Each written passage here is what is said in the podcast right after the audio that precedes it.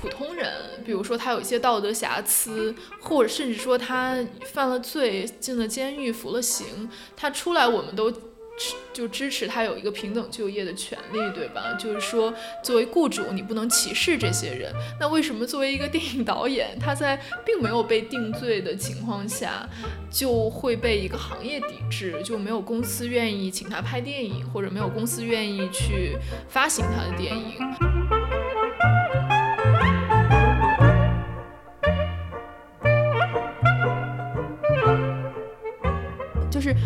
你说不要轻易做道德判断的时候，其实这是非常难做到的。就是比如说，我们已经长到了二十七八岁，对吧？然后你已经形成了一个比较完整的知识体系，其实你是有很明确的判断的。就是很多事情，可能你看到第一眼，或者说你听到第一下，你你下意识就会有一个判断在里面。然后你就第二反应是说，我要反驳，或者说我要反思我这个判断，它是不是一个足够正确的判断？但首先，这个判断是怎么形成的呢？或者说，我们为什么心里会有这么多奇怪的鄙视链？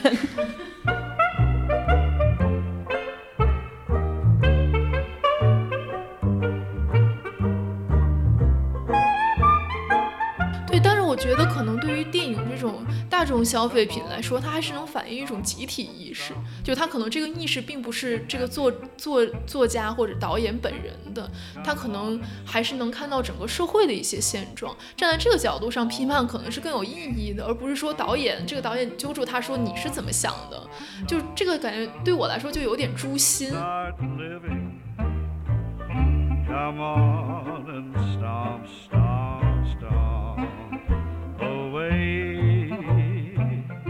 所以我就觉得，其实作家也是有一个人设的，就像明星一样，就是他写什么样的作品，其实就是相当于给他树立了一个什么样的人设。比如像格博尔赫斯这种，肯定是人设特别鲜明的那一种嘛，他是比较靠哲思或者靠脑洞。然后当你真正就是透过就就或者说除了他作品之外，你看到他这个真正的人，大概率是会失望的，就是因为他那个人设立得太高了，我会觉得。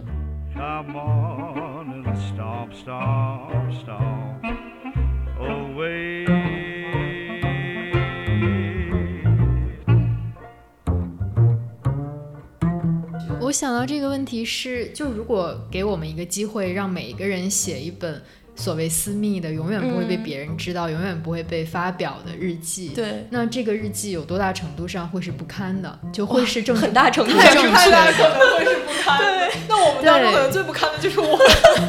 你知道就好。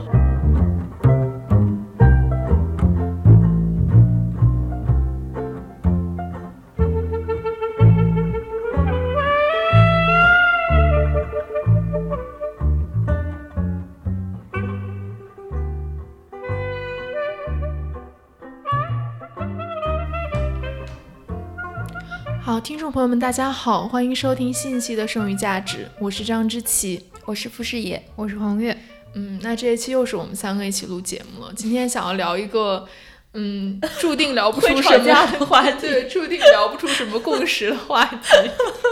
视野说，现在每期《剩余价值》最终都要归为政见不合的人要不要做朋友这个问题。对，然后因为最近其实有两位已经八十多岁高龄的这个导演，都八十多了。乌迪安伦是三五年出生的，天呐，看着还挺年轻。他们差不，他们是一样大，好像。哎，波兰斯基好像是三三年的。哦。对，然后嗯，两位著名的导演吧，然后最近都有一些新闻出来，都是跟他们嗯过去有一些。不太好的历史 相关的，因为他们活得长，所以历史太复杂。对，历史太复杂了，而且都快行将就木了，才受到了清算。呃，一个就是 Woody Allen，他的这个新片叫《纽约的一个雨天》。呃，之前就是因为在 Me Too 运动当中，他跟他这个养女。养女们复杂的历史，然后所以他现在是被美国的这个发行公司抵制，所以目前是好像只能在欧洲上映了。不过这个片子好像计划会在中国上映。哦。然后呢，呃，这个起因是最近呃跟他合作过很多次女演员这个斯嘉丽约翰逊在接受那个 Hollywood Reporter 的采访的时候谈到了 Woody Allen，他就呃这个记者就问他说你觉得 Woody Allen 怎么样？嗯。然后他就说我爱他，相信他，嗯。看一下在哪，志奇在翻他的剧本哦，这里这里，他说我爱他，相信他，任何时候都愿意再再和他合作。然后这个记者就接下去问他说：“说你这个回答跟今天这种强调支持和相信女性指控的这样一种新的文化是不是有矛盾的？”然后他就答说：“他说现在是一个 intense time，嗯他就说大家有很多的激情，有很多强烈的情绪和愤怒，当然这个也是正当和可以理解的。对，然后呃，在他这个公开发言支持 Woody Allen 之后呢，就是指控 Woody Allen 性侵的这个养女叫 Dylan Farrow，他就站站出来。呃，怼了这个斯嘉丽，然后他就发了一个推特说，他说如果我们从过去两年中学到学到了什么，那就是说，呃，这个不加质疑的相信一个男性捕猎者保持了纯真和清白是一件非常傻的事情。就是因为在斯嘉丽她接受采访的时候，他就用了一句话，他说 “He maintains the innocent”，就是说他他一直保持了一种清白的状态。对，然后然后他就说斯嘉丽距离真正理解他所声援的运动还有很长的一段距离。嗯，所以就是因为这这两轮交锋吧，就导致说他的这个新闻最近又被炒上了这个头条。然后另外一个就是刚刚闭幕的威尼斯电影节里面，最后获得了评委会大奖的是呃这个波兰裔的法国导演呃波兰斯基，他的新片叫做《我控诉》。嗯啊，这个电影其实当时入围的时候就引起了很大的争议，因为波兰斯基呃他有一个这个强奸幼女的这样一个犯罪的历史吧。然后他在很长一段时间一直都在被美国政府通缉，然后他自从被通缉之后就没有再踏上过美国的领土，也没有去过任何和美国有引渡协议的国家。嗯然后他这次入选呢，这个威尼斯电影节的评委会主席也是一位女性，是一个阿根廷的女导演，叫呃卢奎西亚·马特尔。然后这个马特尔导演他在开幕式的新闻发布会上就表示说，他本人不会参加波兰斯基电影的晚宴，也不会起立为他鼓掌，但他并不质疑这个电影出现在电影节上这件事情。他说这个是有利于带来一种对话的，但是他最后得奖了。然后我看到微博上前两天就有很多人转一个照片，就是因为波兰斯基本人并没有出席这个电影节的闭幕式，然后他就是坐在一个很台阶对啊台阶上空空的台阶上，然后在看手机，然后那个配图就是说他不能去法国领这个奖啊，不能去意大利领这个奖，他在呃自己在一个角落里面看他手机上面那些祝贺的短信什么的，然后当时就有很多人说哦，很同情他，心疼他这么大岁数了什么的之类的吧。对，然后就导致说他们两个的这个历史嗯最近都重新被翻出来了。所以我们今天其实就想聊一下这个话题，就是一个艺术家。他在性别问题上，在种族问题上不够正确的历史，或者说甚至一些犯罪和非常不道德的行为，嗯和他的作品应不应该被分开来看？对，对然后可能除了刚才我们提到的 Woody Allen 和波兰斯基之外，还有一些也很有名的作家、艺术家，包括思想家，其实都有类似的污点吧。嗯那在他们可能盖棺定，不管是死了之后盖棺定论的时刻，还是说他们还正在一个旺盛的创作期这样一个时候，在今天的舆论环境当中，这其实都是一个非常重要的问题。对，所以我们今天好了，我自己一个人说了整个开场。下面我们就进入今天的正题吧。所以就简单来说，今天的主题就是一个人的作品和人品能不能分开。然后我们今天聊到了两个引子，无论是伍迪·艾伦还是波兰斯基，其实都可以看作是一个后 Me Too 时代的一个非政治正确人物的一个作品，就是你怎么嗯去评价他。对，那我觉得这个这两个片子现在一个要在欧洲和中国上映，然后另外一个拿了奖。就是它现实证明，就是在对某些人来说，这个作品和人品是分开了的。就是他的嗯作品依然有人在看，然后有人在有人在呃为他授予一些赞扬。嗯然后我觉得这件事情对我来说，我也会来分开看。就是可能对我来说，呃，伍迪·艾伦的历个人的历史和他的作品是应该被分开评价的，就是一码归一码。嗯对，我记得当时在 Me Too 运动中，伍迪·艾伦受到比较强的攻击的时候，我有一个朋友非常的喜欢伍迪·艾伦，然后呃，以至于他开始反过来攻击 Me Too 运动。嗯然后我觉得这我觉得其实都有一个错误，就是你你不应该，就是当当他们批判伍迪·艾伦的时候，批判的时候是他不正确的行为或者是性别观念，然后当我的这个朋友反过来批判 Me Too 的时候，他他就做他就树立错了靶子。嗯，对我觉得这个今天这个道德问题确实很难聊。对，但是但是感觉 Me Too 运动它其实就是把这些混为一谈的一个运动，就是在某种程度上它有很严重的这个倾向吧。就是说，嗯，它其实是用一个行业抵制的方式来处理一个人的个人历史问题。嗯，对。而且我觉得这也会导致说，在这种政治正确的风潮下，可能真正喜欢 Woody Allen 的人，就比如说，如果平时你是一个女权主义者，然后在这个时候你就面临一个问题，就是你要站队。对，我现在面临就是这个问题。作为一个非常喜欢 Woody Allen 的人，对，所以你是怎么处理这个事情的呢？我觉得就是你个人偏好是很难从里面被摘出来的。就我记得我们这个剩余价值做到第三期的时候，我们就聊这个师生恋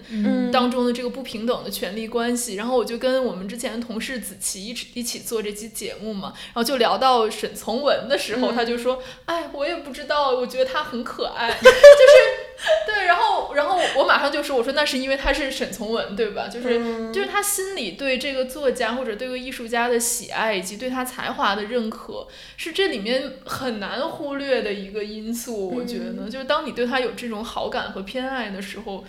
嗯，我觉得，就是我还是愿意看到他的电影继续能够出来吧。嗯，对，所以我就觉得在这种风潮下，其实它确实有一种强迫站队的感觉。就比如说，如果你在 Me Too 运动最高潮的时候，你站出来说这一番话，你是肯定会被攻击的，对吧？对对 是的。所以我觉得这个问题确实还挺难讲。就就对我而言，我会觉得我可能不希望知道我喜欢的作家或者艺术家他们的个人生活是怎么样的，因为这个真的是真的是把你的证件贯彻的很彻底。就是我是一个逃避主义者，鸵鸟。对，就是我可能会奉行鸵鸟政策。就万一我知道了他们的私生活，并且他们的私生活非常混乱、非常糟糕，就他们在私德的领域特别差劲的话，就是那我要怎么面对这个事儿呢？我无法面对。所以视野的做法就是把他的判断搁置起来，对，就是我宁愿不知道。但是我觉得不知道，就你这个拒绝知情权，其实在现在还蛮难满足的。呃，一个是就比如这种对于活着的人来说，就是他的新闻是一直被追踪的，就哪怕是对于死了的人来说，就比如像啊西尔维亚·普拉斯和她那个丈夫特德修斯，就两个人都是诗人，一个美国女诗人，一个英国男诗人。就他们，他那个女诗人已经去世了半个多世纪了，然后就是文学界还在不断的从他们的书信中去发掘，就特德修斯当时是不是。家暴了他，是不是出轨了？他承受了哪些虐待？就是每每有一封信被挖掘出来，有一封有一篇日记被刨出来，然后文学界都要探讨一番这段文学史上最悲情、最短命的婚姻。所以，就是你这个不知情权已经已经没有了。对，但是我觉得，就是因为我在今天在查资料的时候，我就很仔细的查了乌迪·艾伦和波兰斯基他们这个事情的来龙去脉。我发现，虽然你现在没有不知情权，但你也没有清楚知情权，就是大家是一个很。大家是在社交网络上面获得的一个其实非常模糊的信息，比如说他曾经被指控强奸了、性侵了他的养女，但具体是什么情况，他是怎么被指控的？这个指控有没有一些权威机构出来判断说这个事情有没有发生？等等等等。嗯，就包括像乌迪安的这个事情就非常复杂，他几个孩子有亲生的，有领养的，他们之间都有不同的战队。就是你会感觉，其实你也没有非常清楚的知道所全部事实的权利，所以你的判断很多时候其实也是被带着走的吧。嗯，对。但这就像我们刚刚聊的，这是不是就是他作为一个公众人物，或者说当他的作品面对更多人的时候，他需要承担的一个责任？对，就是我昨天还在跟我男朋友讲这个事情，我就说，如果是一个。呃，普通人，比如说他有一些道德瑕疵，或者甚至说他犯了罪，进了监狱，服了刑，他出来，我们都就支持他有一个平等就业的权利，对对吧？就是说，作为雇主，你不能歧视这些人。那为什么作为一个电影导演，他在并没有被定罪的情况下，嗯就会被一个行业抵制，就没有公司愿意请他拍电影，或者没有公司愿意去发行他的电影。这个其实是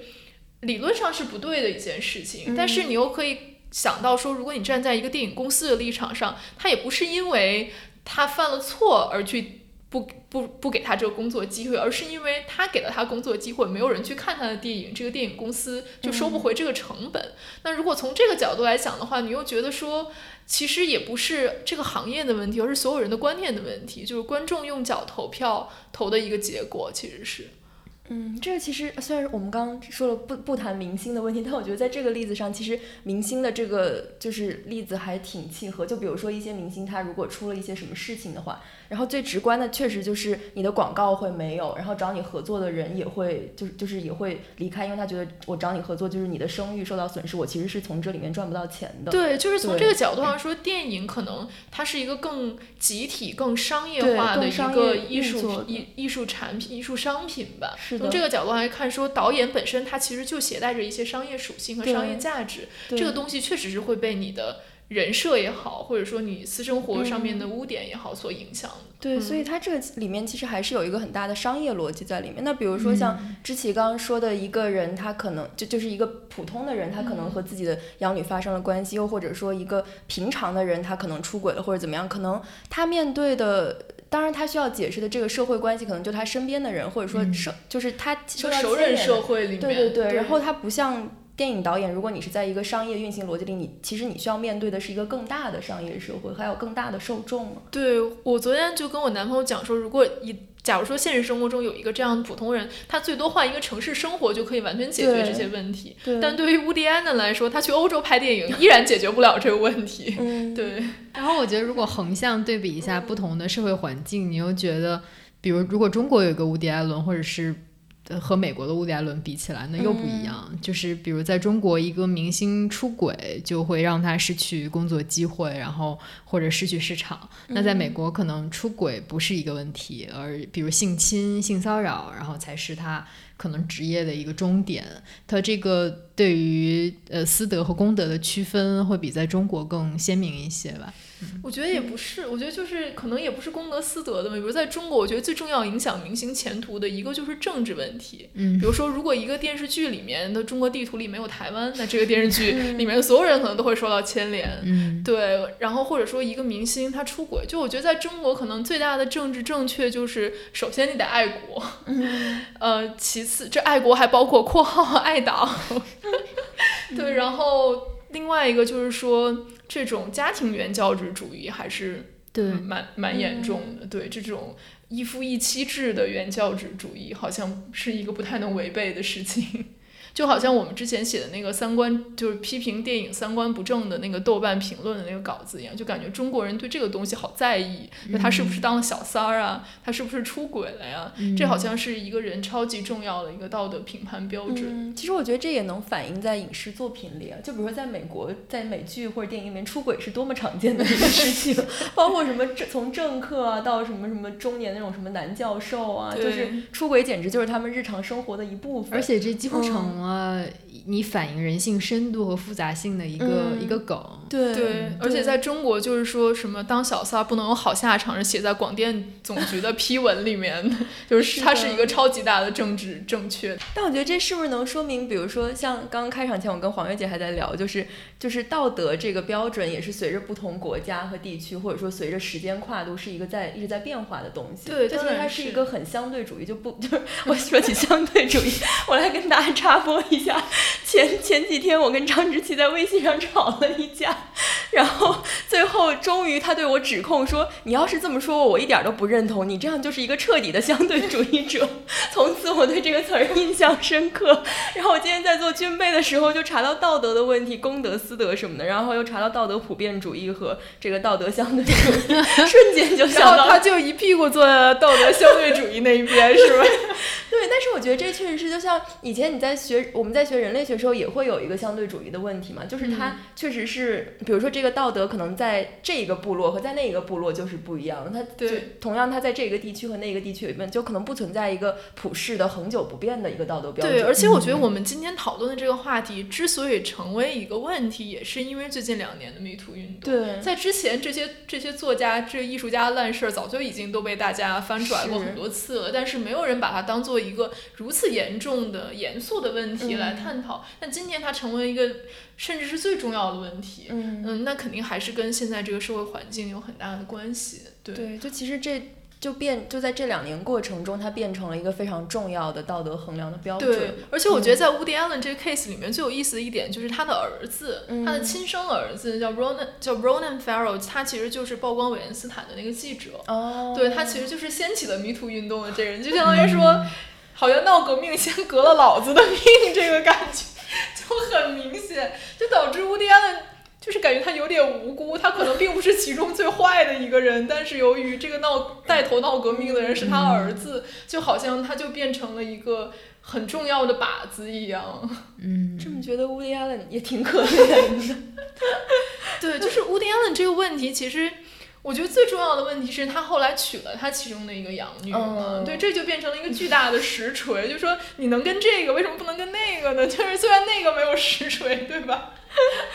而且他这个事情很微妙，就是也可以有完全有另外一种解读的可能性，就是他在第一次，嗯，他这个事情出来就是在一九九二年的时候，他被他的妻子是也是他。曾经一度非常重要的合作伙伴叫 Mia Farrow，就是他很多部这个很重要的电影里面的女主角，这个女演员，他们当时是夫妻关系，然后他被他妻子发现。他的家里有这个养女宋怡，是一个韩韩裔的这个女孩子，养女宋怡的裸照。然后当时这个宋怡已经二十岁左右了，因为她是个收被收养的小孩，所以她具体的年龄其实不是非常清楚。就是她裸照的那个照片上，她也是二十岁。对，她也二十岁，就是她是当时她的一张裸照。然后乌迪安呢就向他妻子承认说，这是他们不久之前发生性关系的时候拍的一张照片。对，然后他妻子当时肯定就崩溃了吧？对，但是。就乌迪哈伦，他后来为自己辩解，他说他在和他的妻子米娅的这个几年的婚姻当中，他们从来没有同居过，而且他们是住在那个曼哈顿的中央公园两侧的两个公寓里面。就我跟师姐都在纽约生活，如果你们住在就是中央公园的两侧，你们基本就可以不用见面了。对，对，然后对，然后他就说在。任何在不管是在法律上还是在生活的意义上，他都不是宋怡的父亲，就是没有跟他建立过任何父女之间的关系，而且这个女孩子也没有把他当成父亲，所以他觉得说他们之间的这种就是后来发展出的这个浪漫的关系是完全没有任何问题的。但是呢，就在这件事情过去过就是就同一年过去几个月之后，然后他就被这个他妻子家的保姆指控说性侵了他们家另外一个养女。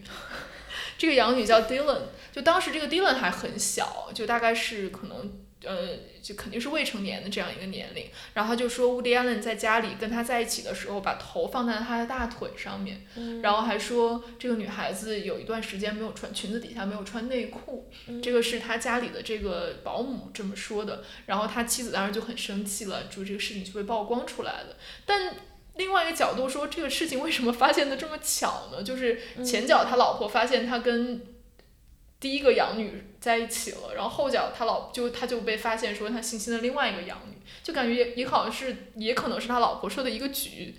对，然后后来 这个瓜越来越大了，太复杂了。然后后来这个事情就闹出去之后，就这个耶鲁大学的这个 New Haven 的这个医院里面，它有一个 Child Sexual Abuse Clinic，这个诊所就出具了一个这个相当于是判定的证明，就证明说这个女孩子并没有被性侵，这个小孩并没有被性侵，所以这个事情当时就告一段落了。就直到后来这个 Me Too 运动就是这个。这个重新爆发的时候，他这个事情又被翻了出来，对。但是很有意思的是，就是他和这个米娅他们一共其实是有三个小孩，其中两个是收养的，一个是他们亲生的。亲生那个就是他他儿子吗？对，亲生的就是那个儿子，剩下两个是收养的，是一男一女。这两个女这两个孩子，这个女孩这个 Dylan 就是。被指控他性侵的这个小孩，另外一个叫 Moses，这个男孩就是一直支持 Woody Allen 的一个小孩，就家就感觉他们家其实也在不停的站队这件事情。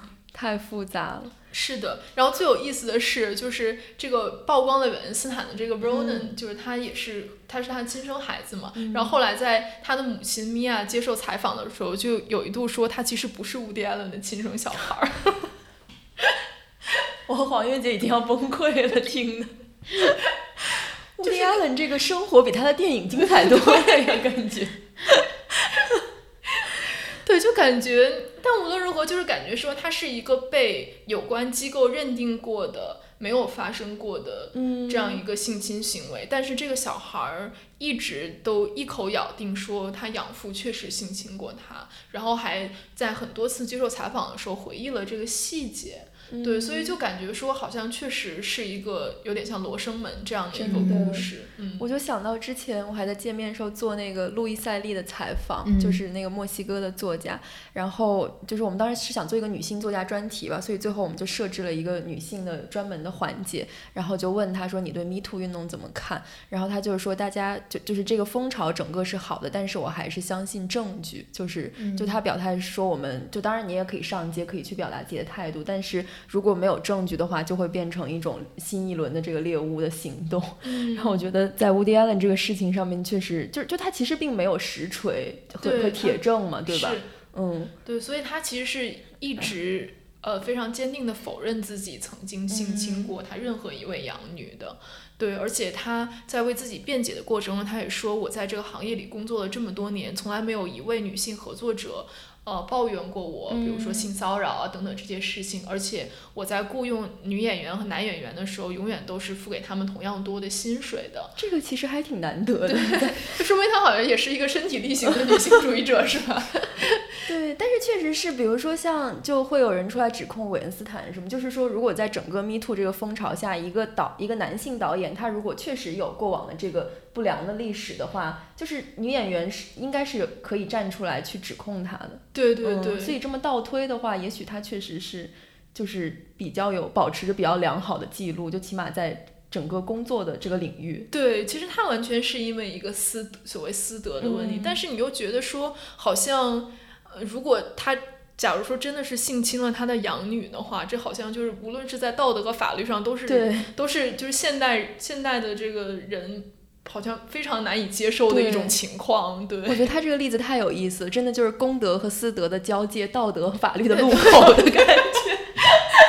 你是要改录今日说法了？太像《今日说法》的开篇词了。简直是 具备了完整的复杂性，而且他他的整个家庭就像一个小的政治团体一样，每个人的立场都非常不一样。是的，是的，乌迪·安伦也挺不容易的。我觉得，就当这个陷入争议的主角还活着的时候，然后这个事情就更难下定论。对就是就是，反而是比如我们离他有一段距离了，你再来看。然后这个这个这个道德判断就更好说了，就虽然道德判断永远都是难做的，嗯就比如呃，之前知奇写那个爱因斯坦的种族歧视，就是他二十年代来远东旅行讲课的时候，对中国社会的观察他，写了一本日记，后就是对应该是不久去年之前被发现了。对，嗯去年出版的吧。然后他在日记里就写到，觉得中国人是麻木不仁的，对，就觉得他们总是没有表情啊，目光很呆滞、啊对，就更像嗯牲畜跟机器，而不像活生生的人。是，对，但这其实也不是爱因斯坦。就是他一个人的观察，就当时很多西方传教士也是这样观察的嘛。对，然后我觉得当时很有趣的一点就是，这个消息传到中国之后，中国读者其实是保持着一种呃宽比较宽容的态度，比较犬儒的态度。就是认为在在一九二零年代，然后一个外国人第一次来中国，就是他在不了解情况的情况下有这样的第一观感，而且是写在自己非常私密的、没有想到会出版的一个日记里面，是可以理解的吧？是然后当时爱因斯坦文献计划那个。编辑也说说，呃，虽然很多人第一个想法是要宽容时代的局限，但是在那个时代，远远有比这个更进步、更平等的思想。对对，就是就是他的意思是说，那不是一个时代的局限，还是一个个人的个人的问题，个人的选择。或者说他可能觉得说我们应该对他有个更高的要求吧，就是说这个时嗯代可能，比如说百分之八十的人是这么想，但总还有人有更先进、更好的观念。那爱因斯坦本身就是一个人权的是的，是 icon，的，而且他本身作为一个犹太人，他本身也是种族歧视的受害者，其实。嗯，对，然后你会觉得说他为什么没有能站在更进步的那一边，而选择嗯跟庸众一样，就是说这可能就跟大众对他的印象其实也不是很相符吧。对但这个确实也是，就是还是要把，就他在物，就是这个并不影响他在物理学上的成就。对对，然后这个呃是不是影响他的人品呢？那在一定程度上是影响的，就是嗯是减分项。然后我觉得跟他很像的其实是那个纽约的那个行为艺术。行为艺术家叫什么？阿布拉莫维奇，就是那个、哦那个女的，她之前也是在一九七零年代一个很私密的日记里写到过对澳洲原住民的歧视。嗯然后他写到第一次见到他他们的时候，觉得他们外形很奇怪，然后长得像恐龙。二零一六年的时候，他有一本回忆录叫《穿过高墙》，即将出版。然后当时出版社就放出来了部分的段落，其中就有他对原住民的这种描述。嗯然后就激起了很多抵制，然后一些澳洲原住民艺术家就出来批判他嘛，嗯就觉得他对事情的复杂性的理解不够。那这个行为艺术家之后也站出来反反馈这件事情，就他的说法也是，我觉得有一点跟爱因斯坦那个很像，就是他是写在第一次见到原住民的时候的日记里，就他没有想到这个日记会出版，嗯是这样的一种非常主观的观第一印象的观察。然后他说，呃，日记后面其实还写了，当他跟这个原住民呃融为一片，了解了他们的文化之后，他是非常。欣赏和尊重的，而且他觉得澳洲原住民给了他的艺术非常多启迪，他的一生都受到了改变。就他也做过这样一个道歉，我觉得两两者还是有点像的，就是人或许很难克服那个，就是自己你的直觉，对，就但是但其实你的直觉又是被很多东西塑造的嘛，就是就是可能你的你的直觉是被一种比如说等级制的种族观塑造的，因为其实像这两个例子里面，他们都是作为一个比较优等的种族，就是在我们既定这个种族光谱上，然后去看一个比较低的种族，他们才会产生这个想法。然后我就想到黄玉姐刚说这两两个例子，让我想到就是那个人类学的祖师爷叫马林诺夫斯基，嗯。然后他，我特别喜欢他的一本书，也是叫一本私人意义上的日记。就他当时应该是在一战期间吧，就是他他去那个巴巴布亚新几内亚去做田野，然后当时就因为战争，其实他回不到他的那个故乡了，所以他就一直在那边待着，然后观察当地的人。他当时就是通过这个观察，他写了两本书，一本是公开发表的，叫做应该是叫。呃，有一本叫《野蛮人的性生活》，还有一本是讲那个库拉交换圈的，我忘了是什么，反正就是描述他们这个岛民整体的一些，比如说四季的变化，还有他们的一些物质交换体系。然后于此，就他当时这本书出了之后，就变成了一个开山之作的感觉。但是后来呢，在他去世之后，他老婆就把他在当时在做田野的时候的日记公开发表了。然后这个日记就是这个叫一本私人意义上的日记。然后这个日记里面有非常多他对于当地人的种族歧视，就是有写到说当地就是他待在这个地方非常的烦闷，然后当地的这些人肤色很黑，然后他还幻想当地的这些女女性啊什么的，就是其实充满了非常多的偏见。嗯然后，但是另外一方面，他在他自己的这个出版的学术著作里面呈现出来，又是一种非常客观的，就是说我是呃带着一个旁观者的视角去观察他们的生活，所以你就能看到他其实是一个非常纠结的人格，而且很有意思的一点是。到后来，就是哥大人类学有一个老师叫 Michael Taussig，他也写过一本书，呃，他就写过一篇和马林诺夫斯基相关的文章，就是就是他在自己的著作里面写的是说，他一直生活在这个岛上和岛民在一起，但实际上真实的情况是他其实生活在岛的那个殖民的驻扎地，就他的帐篷是扎在那个殖民地，就是他围绕在他身边的其实全部都是白人，嗯然后就其实就是他自己所所呈现出来这个客观的东西，跟实际上他所经历的东西是非常不符的。嗯然后我觉得这个就其实跟黄月姐说的那个也有点像，而且就是很像的一点是，他们确实都是从一个比较优等的这个视角去看一个比较下，就比较相对来讲比较低等的人。然后我就在想说，这其实也是一个话语权的问题嘛，就是一些比较下等的人，他可能也就是就是因为这个遭遇是相对的嘛，比如说他可能也觉得白人长得很奇怪，对对对，但是其实没有这样的记录，对吧？就是没有没有这样的表述和记录，他可能看到，但但也有可能说他看到这个白人，他会觉得说，哦，他是比我们高贵的种族，会不会也有这种可能呢？就也受到了种这个但我我觉得可能这个这个不太可能发生在他那个巴巴布亚新几内亚，因为他可能之前确实也没怎么见过对，所白人，以所以我就觉得说，这确实是因为他们可能没有这样的语言，或者说他们的语言是没有被我们所看到的，所以我们其实并不知道他当时第一次遇到白人的时候他是怎么想，他可能觉得哦，我面前出现了一个怪物，或者说跟我就好像是一个外星生物出现在我面前，我觉得这还挺有趣的。我想到这个问题是，就如果给我们一个机会，让每一个人人写一本所谓私密的、永远不会被嗯别人知道、永远不会被发表的日记，对，那这个日记有多大程度上会是不堪的？就会是正很大程度太上正确的。能会是不堪的。那我们当中可能最不堪的就是我。你知道就好，不用说出来。就是我我作为一个政治正确跟名字都很像的人，就其实我觉得我们每个人一旦公开表达意见，嗯就哪怕是跟两个人交流的时候，你都是经过一番考量和，就把自己放到政治正确那个脉络里面，也不能说政治正确，就可能是一种更道德的、更正确的脉络里面的。嗯而当你私下去做记录，或者是你自己脑袋里想的东西，呃，你要保证一个道德上高度的言行一致，我觉得是不太可能的吧。嗯对，之前我跟视野私下聊什么，是聊就是对文学的评价还是什么？我们还、嗯还在反省。其实很多时候你自己心底都会有一个呃鄙视链，对，就是一个链条。然后，但是呃，但是你会多想一重，你会你会思考这个鄙视链对不对，然后你会去审查你会去抵抗这种第一印象，或者嗯抵抗这种不道德的想法。对，但我我就想到说，前两天那个很火的事情，就是那个韩国的女演员叫具惠善嘛，她跟她嗯老公离婚的时候就爆出他们有一个婚姻协议，就是她其中有一条对她老公的要求就是不要在背后讲别人的坏话，嗯就是我，然后很多人。还挺难。对，然后很多人就说这是一个太高的道德标准。你在外面工作当中、应酬当中你不说，你回家跟你老婆还不能说，那这个人真的是要憋死。对，确实我我是觉得是这样，就是当你有一个可能不太正确的观点的时候，你留在自己心里，或者说你写在自己日记里，我觉得这个是完全没有问题的。对但是你你的问题是说你。呃，我觉得大家不能说这个话，或者说大家觉得这个话不符合政治正确的原因，是因为你会冒犯到别人。嗯，对，就是只要你没有在一个人和人的互动当中把这个思想表达出来，那我觉得它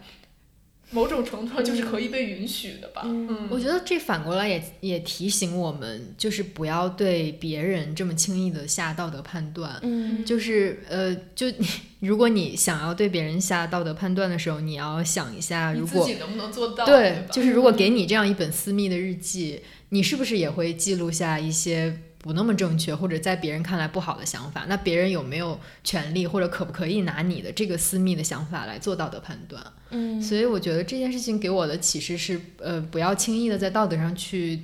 做论断或者是评价一个人吧。嗯嗯但我觉得这还有个很有意思，就是说我们这一些道德判断是怎么形成的？就是就是当你说不要轻易做道德判断的时候，其实这是非常难做到的。就是比如说我们已经长到了二十七八岁，对吧？然后你已经形成了一个比较完整的知识体系，其实你是有很明确的判断的。就是很多事情，可能你看到第一眼，或者说你听到第一下，你你下意识就会有一个判断在里面。然后你就第二反应是说我要反驳，或者说我要反思我这个判断，它是不是一个足够正确的判断？对，但首先，这个判断是怎么形成的呢？或者说，我们为什么心里会有这么多奇怪的鄙视链？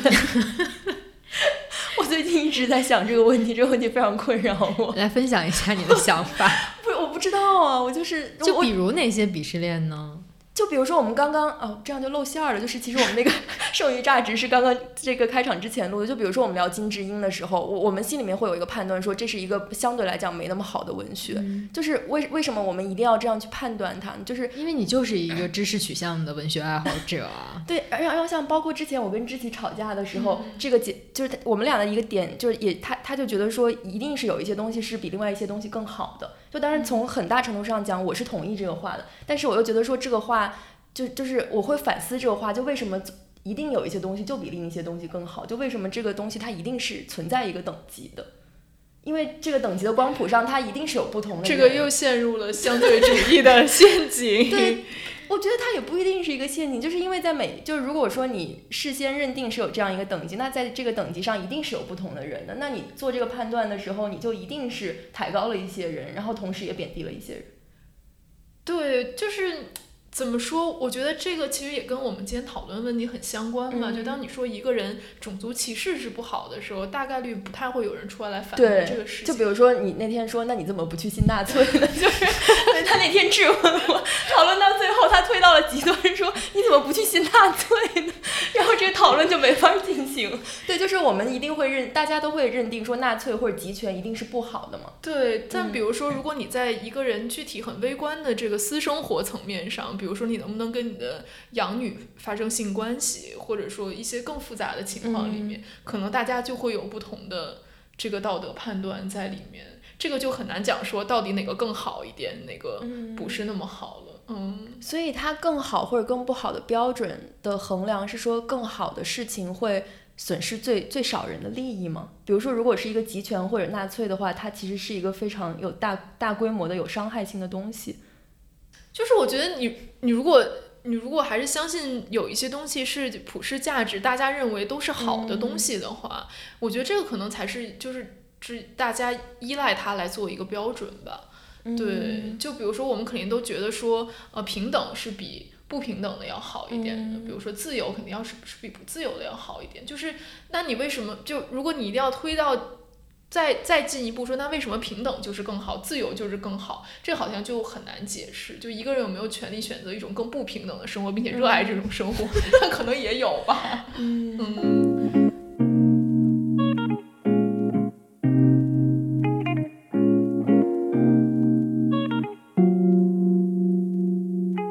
剩余价值是由三位女性媒体人发起的一档泛文化类播客，目前已登录喜马拉雅 FM、苹果 Podcast 和网易云音乐。你可以在以上平台搜索“剩余价值”，点击右上角订阅按钮订阅我们，也可以关注新浪微博剩余价值 Surplus Value 与我们互动。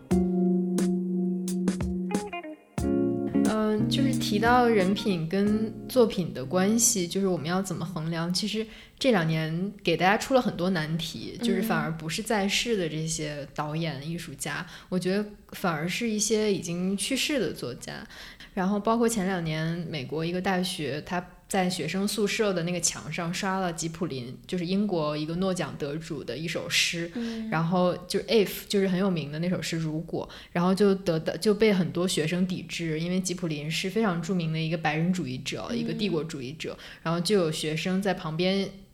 拿油漆刷了一首，就是抵制白人帝国主义的一首诗。然后，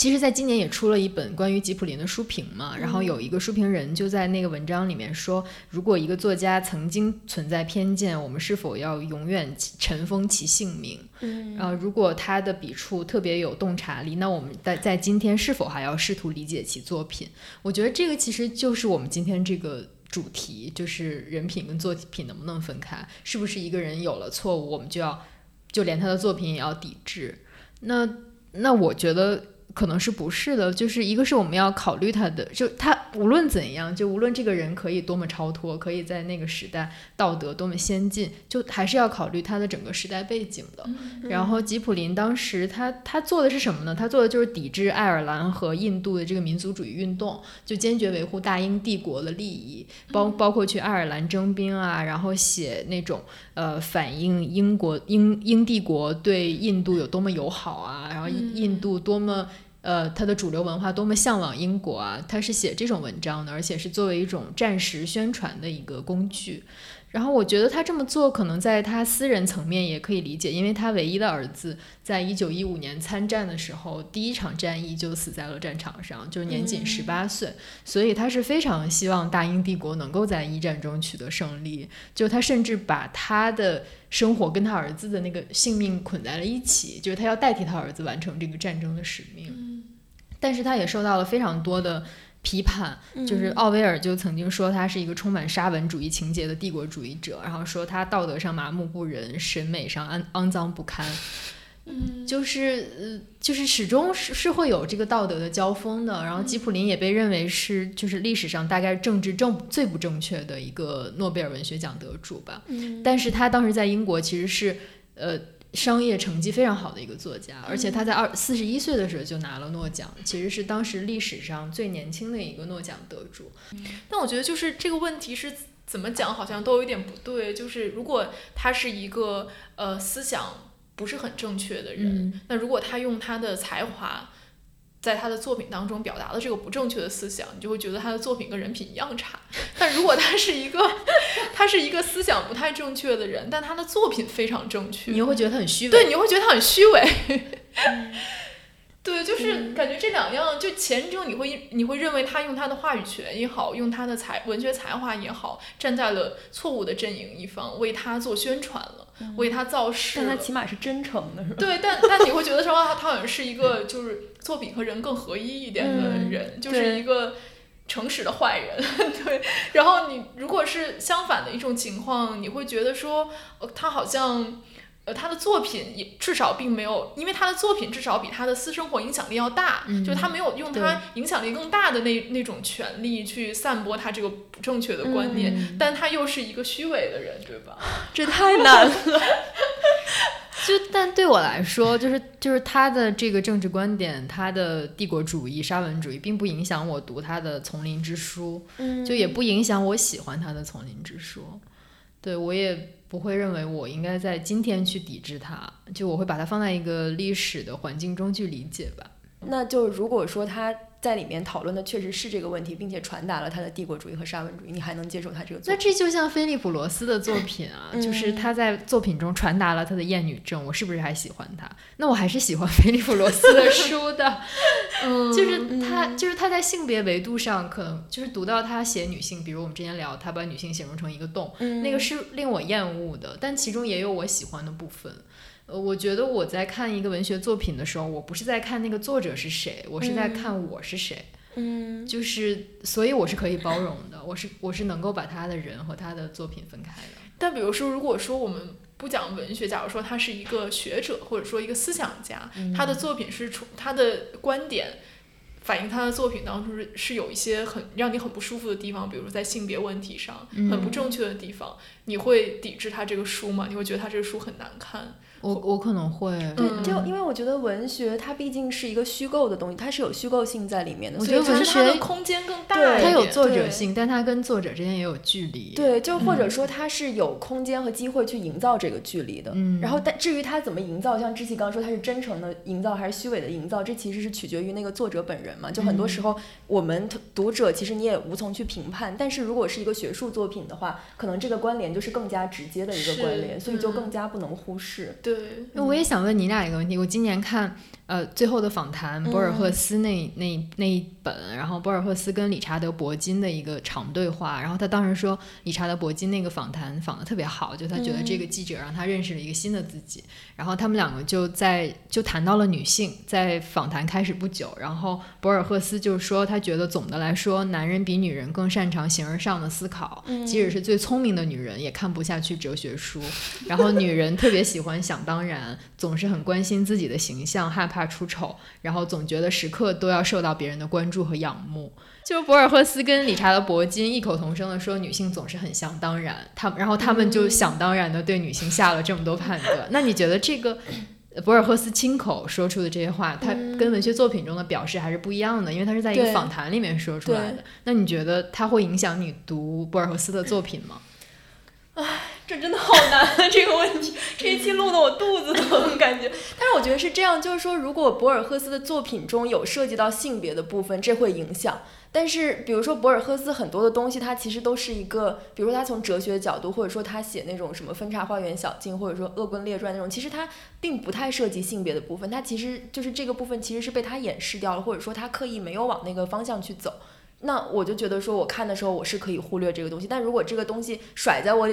眼前了，我可能就忽略不了。就所以，我对于传记的态度一直都非常的矛盾。就是一方面，我是一个很八卦、很有窥私欲的人，我其实特别特别喜欢看传记，就是各种，就比如说一个作家，我觉得我要了解他，就是比如说你要了解他的思想，其实跟他的生平肯定是有很大的关系的嘛，包括他的童年的经历啊什么，我是很喜欢看。但另外一方面，比如说当我看到一个我喜欢的作家，然后他说出那样的话的时候，比如像博尔赫斯这种，就我有我我会觉得还挺失望的。嗯，所以我就觉得。很矛盾，我当时看到的时候也非常震惊。就我之前没有考虑过博尔赫斯的性别观这个问题吧，就是因为他他的作品确实是离呃现实的政治问题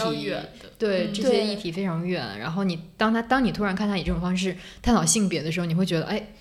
受到了冲击。对，所以我就觉得，其实作家也是有一个人设的，就像明星一样，就是他写什么样的作品，其实就是相当于给他树立了一个什么样的人设。比如像格博尔赫斯这种，肯定是人设特别鲜明的那一种嘛，他是比较靠哲思或者靠脑洞。然后当你真正就是透过就就或者说除了他作品之外，你看到他这个真正的人，大概率是会失望的，就是因为他那个人设立的太高了，我会觉得。嗯但我有时候觉得说，因为这种虚构作品，它的空间导致说，可能他作品当中呈现的很多东西，跟他本人的想法其实是会很大的不一样，而这个不一样，也许并不是他故意的掩饰。嗯就比如说，之前我们还讨论一个问题，就是说，呃，评论者看一个作品嗯，和作作者本人看一个作品，其实是非常不一样的。对，就比如说，我们经常会评论一个作品在政治上，就用政治的标准来衡量它。比如说，它，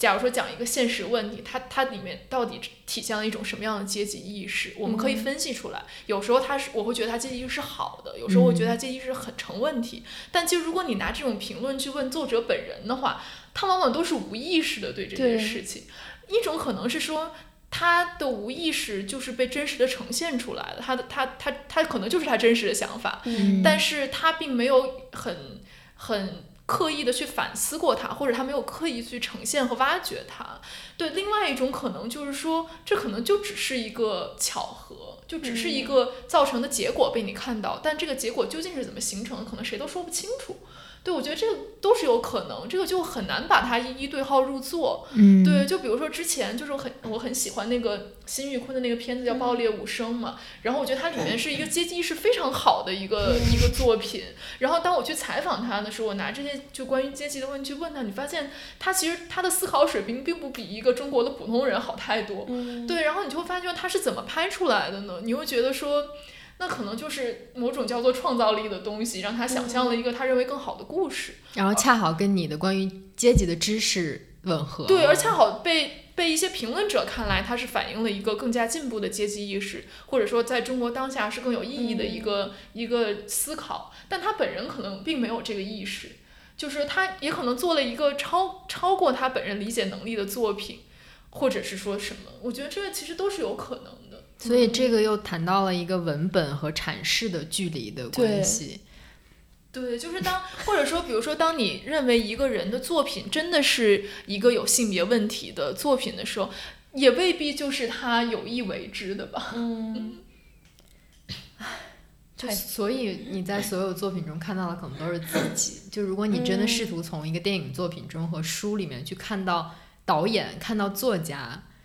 反而是比较难的吧。对，但是我觉得可能对于电影这种大众消费品来说，它还是能反映一种集体意识，就它可能这个意识并不是这个作作作家或者导演本人的，他可能还是能看到整个社会的一些现状。站在这个角度上批判，可能是更有意义的，而不是说导演这个导演揪住他说你是怎么想的，就这个感觉对我来说就有点诛心。嗯，哦，我还很感兴趣的一个点就是说，像我们刚刚聊了，其实很多创作者，不管是电影导演或者艺术家，我就在想一个问题，就是比如说，是不是存在一种天才型人格，恰好是因为他们的性格或者说他们的人生里有某一些越轨的部分，有某一些溢出的部分，才成就了他们天才和创造性的部分。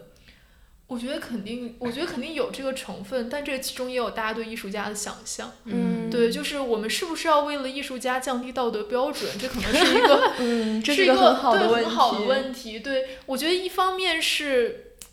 就比如说，我觉得我们社会上经常会有这种就集体的想象吧，比如说艺术家一定私生活更混乱一点，对，或者艺术这是一个刻板印象对，或者说比如说喜剧演员一定生活里面是一个抑郁症，就是嗯这。种刻板印象其实还挺难突破，因为大部分艺术家其实都不是你家邻居或者什么的，嗯就是他其实距离距离我们的生活也很远。对。对，但是我觉得，比如说像波兰斯基这种，你就会觉得说，那那可能他确实有一点不一样吧，就是他经历太复杂了，他可能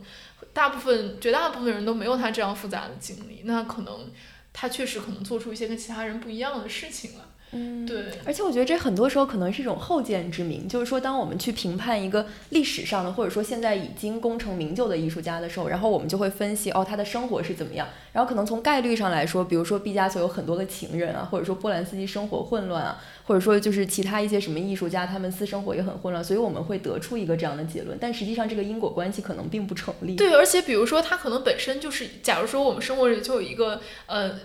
呃很混乱的这样私生活很混乱的人，他如果有一天成了艺术家，他就变成了他天才的一个表现。对，如果他成不了艺术家，大家就说你看这么不努力，怪不得就是一事无成，对吧？对，是的，确实就是这样的呀。就是就这里面也有名人的生活被无限放大的成分。对，就是可能就是乱伦，在名人看来，你觉得是他的一种。什么一种启迪，或者一种跟对一种跟人不一样的地方，然后 那要普通人看来就会就会被鄙视啊，被唾弃。嗯，对。就比如说之前经常有人讲，就是说大家都说娱乐圈很乱，但其实很多职场其实是比娱乐圈这个职场里面更更混乱、更复杂，只是这些没有被放在聚光灯下，都让你看到了。对，嗯。而且在今天当一个名人更难嘛，就是就这个聚光灯开始撒的到处都是，不光有狗仔队，然后整个社交媒体。都在挖掘你的黑历史，是就不说那些，比如导演和明星这种作家这种大名人。我刚才节目开始之前还跟那个视野说，就你现在在百度或者微博上搜李子柒，然后后面紧接着就跟出来黑料，然后你搜一个什么小网红，后面紧接着就跟出来黑历史。你搜一个大胃王，然后后面就会有什么揭秘或者是兔子。就我觉得，呃，就是互联网也反映出了大家一种对。对他人阴暗面的窥私欲，嗯，就是更多人想掌握这种。就是他光鲜一面背面的东西，嗯，然后我不知道这背后的心态是一种，嗯，比如我我掌握着别人没有的知识，还是我站在一个道德高地上可以不被他的光鲜亮丽所蒙蔽，还是怎样？我觉得这种心态还挺有趣的。对，我觉得在就是波兰斯基这个 case 里面，就是他这个受害者这个女孩子，她曾经有两次出来接受采访，她其实讲的是同样的事情。她在二零呃零三年的时候出来接受采访，他就说他在事发的时候，他认为。媒体和这个警方没有很快的相信他的说辞。他说这个是当时社会环境所限，就当时我们可能还没有一个非常完善的那个关于比如说性侵这种整个举报和处理的这个方式的这样一个 protocol。所以说他觉得是因为。呃，警方和媒体没有很快的相信他，所以他导致波兰斯基其实逃脱了这个罪责嘛。但他在很多年之后又站出来接受采访，说他说他认为整个的媒体和法官、法庭对这件事情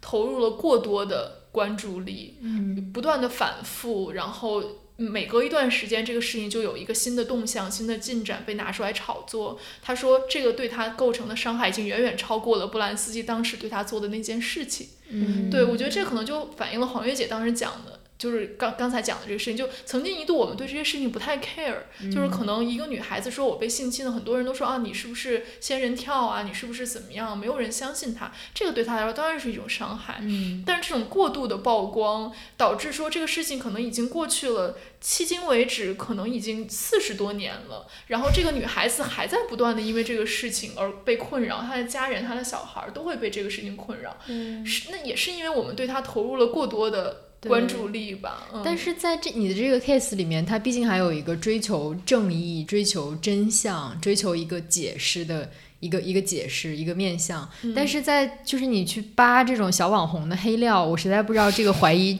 精神为什么要被用在这里。你哪怕去怀疑一些你生活中的口号、一些常识、一些一些养生理论，不更好吗？你为什么要去关注什么大胃王的黑料？我还是挺不能理解的。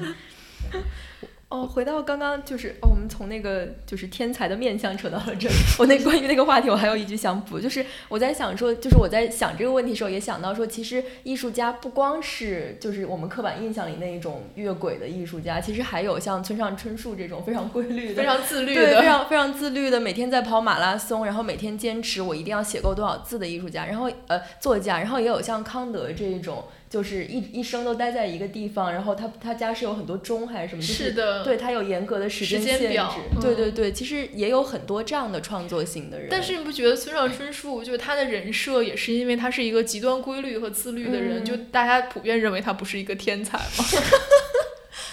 嗯。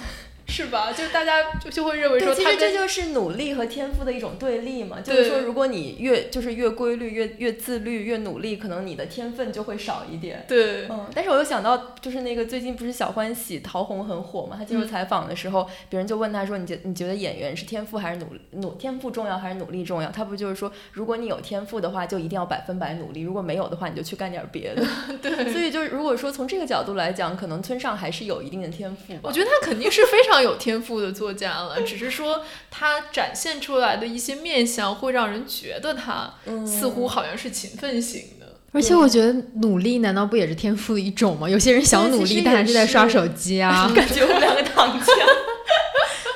想到我们之前就我们给 GQ 做那个节目，就喜剧演员那一期，其实好像这一段是被剪掉了。就反正那个童墨男他就是说，其实努力确实也是天分的一种。就是一个人，如果你能每天坚持同就做同样的事情，然后一年三百六十五天都是这样，其实确实是一种就是超乎常人的能力。反正我是做不到。你想想，我们野生作家采那些人，其实都是白天在做一行，然后晚上回去写书，他们。可能不是所有人都有天赋，但是他们真的都很勤奋吗？嗯，对。但是我觉得可能也有一个，就比如说很多人都会说，为什么可能演员每天这么强度强度大的工作量，然后他还可以有心思去乱搞，然后就会有很多人说，他们就是这样一种人，他们就是精力过于旺盛。如果不是这样的人的话，又或者说精力过于旺盛又有强大的情感需要的人，如果他不是这样，他可能从事不了这样的工作。就是大家就这个好像是两个。相反的方向就是，一方面我们又觉得说他们可能跟现实中的人没什么区别，只是做着不同的职业；另外一方面，我们又觉得他这职业确实有一些特殊性。嗯。嗯，我觉得这都是把复杂问题简化处理的一种方式，就通过贴标签，就比如村上是勤奋型而不是天赋型，然后演员就是需要比别人更更复杂、更微妙的情感生活，你就把整个事情简化了，就让整个事情好像理所当然了一样，而而它根本不是事实。只不过是你理解这个问题最简单的一个路径而已。对，但我觉得就是这种本质主义化的解读肯定是过于简化的一个方式。但其实更大的可能是他他所处的环境其实影响着他们每一个人嘛。就如果说他身边的人都是类似的生活方式，他大概率是这样一个生活方式。他就算找一个十三岁的女孩去迷奸，也得有人给他提供这女孩才行啊。就是这个环境其实还是起到很大的作用的。嗯，呃，我们今天聊到这里，其实聊到了很多。名人背后的一面，就是无论是作家、导演、艺术家还是演员，然后我们我们三个其实也一直在努力，没有去下判断，就是这个人品跟作品能不能分开，然后你在多大程度上会去谅解一个公共人物的道德问题，因为因为所有关于道德的问题都是很难下判断的，是的，就是没有人是一汪清水，所有人可能都是。一条河，然后这个河水是一样的，但大家有宽有窄，然后有透明有浑浑浊。我觉得这个就就世界就是这样的，你不可能要求每个人都是完美的。而且当你看文学作品、你看电影、看艺术家的作品的时候，你不是在追星，你不是在去购买他的人设，你很很可能更多时候你是在其中寻找自己，你要发现自己，而不是去发现他人。呃，然后最后我还想说，我们其实一直在追求在道德上做一个好人，做一个更好的人。然后虽然可能我们每个人 不能出版的那个私密日记都有各种各样的鄙视链，没人给我们出版，这是一个幸运。就是每个人都有自己不光彩的部分，但是我们一直在。追求在道德上做一个更好的人，我觉得在这个过程中，也在要求我们做一个更宽容的人。然后，我觉得宽容不光是一种道德上的要求，也是一种呃智力上的要求。然后，具体的反应就是你能够去理理解背后的一个复杂性，而不是去武断的贴一个标签。对，然后这期节目就就这样结束好了，因为。因为没有办法给大家提供任何答案，所以这些问题都是我们值得我们一旦呃一再去讨论、一再去思考的东西。我还是觉得说，在就是在 Me Too 这个语境下，其实我们要反对的不是个人，我们要解放的也不是个人。嗯，就是我们其实更大的程度上面对的是一个社会结构性的问题。这个社会结构性的问题可能不是一个导演、两个导演，或者说一个受害者、两个受害者能够决定的。对，所以其实你揪住他个人。呃，放大他的事件，放大他的生活，放大他的罪行，其实都没有什么太大的意义。最终，其实更大的东西还都没有被改变，比如说我们的司法体系啊，整个社会的文化，就可能这些是更需要大家去揪着打的事情，而不是说我们把一个人定在耻辱柱上，好像这个事情就解决掉了。对，在节目最后，我想跟大家分享一下我很喜欢的一位作家，叫伊丽莎白·斯特劳特，他就是之前啊。奥利弗·基特里奇的那个作者，他的一本新书里的一句话，他这本新书叫做《一切皆有可能》。然后这个书里有一句话是让我感兴趣的是，我们如何想方设法感觉自己比另一个人或者另一个群体的人高出一等。这种现象无处不在，无时不有。不管我们把这称作什么，在我看来，这都是我们最卑劣的一面。这种非要找一个对象来贬低的需求。我觉得我们可能有的时候就是需要努力去克服这个最卑劣的一面，然后把每一个人想象想象成复杂的人来尊重、来理解，而不是去抓住这个我们 想要去贬低、想要去苛责的一面不放吧。嗯，非常完美的 ending，非常应景这一段话。好的，那我们今天节目就到这里啦。好的，大家再见，拜拜拜。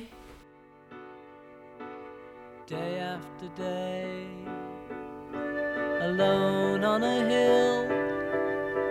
The man with the foolish grin is keeping perfectly still. But nobody wants to know him. They can see that he's 感谢大家收听，你可以在 Podcast 喜马拉雅上关注我们，也可以在微博上搜索我们。我们的微博是剩余价值 Surplus Value。